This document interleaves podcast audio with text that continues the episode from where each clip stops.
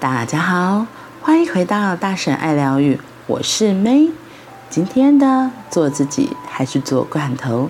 我们要来说的是，真实呈现自己时，还是可以被喜欢吗？报喜不报忧，假假的不真实；报忧不报喜，一天到晚说着自己的痛苦，也不可爱。让资源状态与困境状态。并存呈现，报喜也报忧，才是可爱的重要基础。我常常被智商治疗界的后辈问到：“哈克，为什么有些人可爱，有些人那么不可爱？可爱与不可爱，到底是怎么一回事？”因为长期需要和人一起工作，有不少机会见到可爱的人，同时，也遇见到很不可爱的人。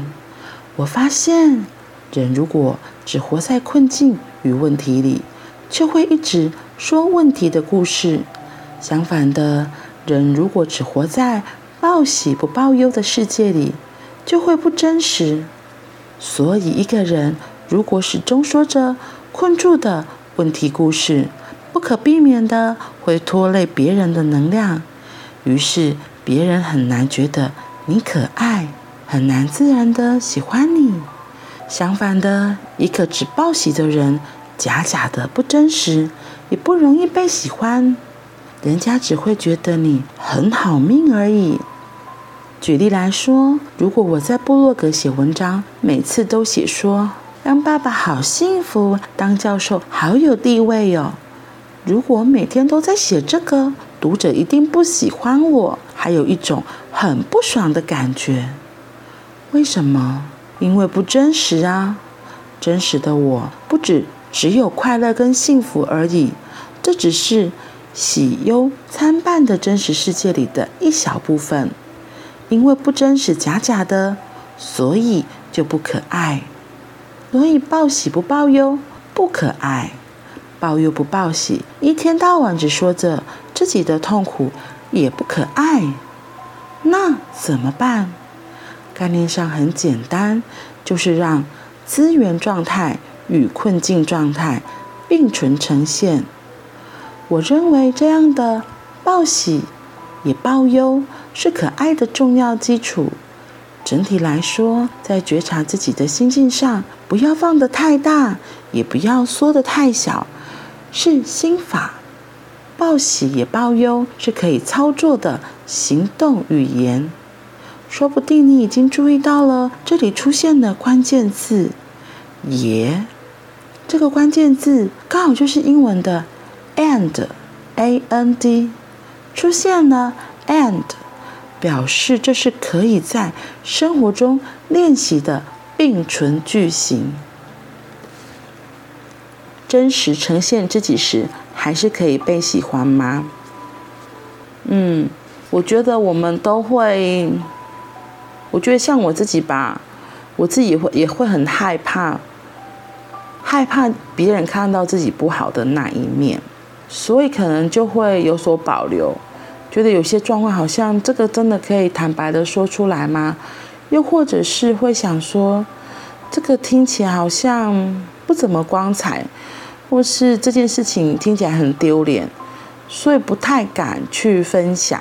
我觉得就像你他这里说的真实呈现自己，有时候就像脸书上很多人就只会分享自己的很好的状态，所以就会像他这里说，看起来就假假的。那也有些人就是一天到晚都在抱怨，那其实那种抱怨能量其实是还蛮蛮可怕的，所以有些人就也会不喜欢。所以，怎么让自己可以在这中间取到一个平衡？像他书中提到的，让资源状态与困境状态并存呈现，报喜也报忧，才是可爱的重要基础。我刚刚突然想到，就是报喜也要报忧。其实，为什么我们会不想要报忧？有时候我们都会说，因为怕别人担心啊，怕父母亲担心啊，所以就。不报忧，只呈现出最好的一面来给自己的父母亲、自己的家人看到。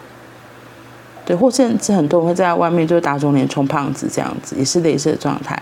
我在猜会不会是有一个很重要的原因是，其实自己也不喜欢那一个自己也不想呈现的自己。通常我自己会觉得，可能就会觉得说，哎，我觉得那个这个状态是我不好的状态，所以我觉得我不想被别人看见。其实我觉得有时候是心里其实自己都清楚明白，所以会下意识的就会觉得不想要让别人发现，所以就不讲了。那有时候我觉得更有趣的是，你你不讲，你就别人就不知道吗？为什么会我们会不想要呈现出真实的自己？有很大一块都是那一部分都是自己也不接受的自己。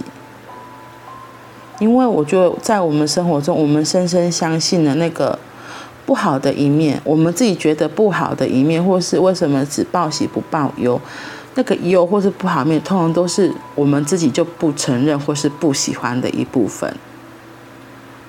所以，就像我们遇到一些状况，我们就会回避嘛，回避原则，或是就不想会逃避，不想要去面对。可是问题那一块也是我们的一部分。所以，当我们否定那一块，就失去了这一部分的力量。然后久了，就像这里说的，人家可能就会觉得，哎，你假假怎么可能都那么好？因为我们大家都是真真实实生活在这个世界中的人，有时候会遇到一些状况，你一定就是可能会有一些起伏。对，所以如果你只是都像在脸书上呈现都是好的一面，可能大家会觉得，嗯。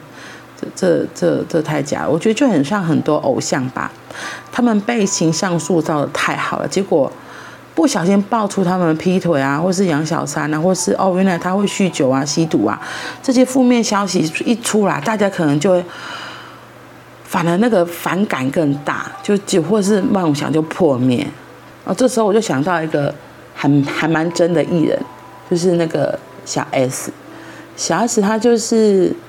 她都会呈现她还蛮真实的一面，比如说她可能深夜就会直播嘛，就说他家小孩又怎么了，所以他现在自己在喝醉，他自己就在喝闷酒，所以就开直播，就跟大家抱怨说她老公怎样或小小孩怎样，所以就会觉得这个人是非常可以靠近的一个人，因为好真实哦。我们的生活中的确也是这样，我们不可能每次都是那么的如意，或是生活中可能就是会有一些小考验出现，对。所以在那个小考验出来，你也不可能立刻马上就是很积极正面去对付，可能就会一些心里也会有一些不开心或者不舒服的感觉。对，所以我就会觉得哦，像小孩子这样子的人，就会觉得哦，这好真哦，然后就觉得嗯，很是很好靠近的一个人。对，所以就像他这里说可爱，因为你有时候会觉得他半夜因为喝酒了，所以直播做这些举动，其实这是是真的很可爱的一面。对，所以我就觉得嗯。是哎，我到底有没有如实的接受我自己缺点的一部分，还是我自己也不想看我自己觉得不好的那一面？那如果连我都不接受，那请问一下，谁能接受？听起来有点残酷，可喜却是很真很真的一件事情。所以报喜也报忧，回到跟之前。的练习有提到的一样，我们的资源状态和困境状态其实都是我们的一部分，然后我们可以用资源状态来把我们的困境状态给一起接回来，都是我们的一部分。然后我觉得，其实所谓的困境状态，有时候真的就是一个考验，就是考验的财命而已。我们很多人大部分都会把所谓的困境状态或是不好的状态，想的真的非常的严重。那是因为社会普世的价值观就会觉得这是不好的，这是不对的。可是其实所谓的好坏对错，只是观点不同、立场不同而已。嗯，都是我们生活的一部分。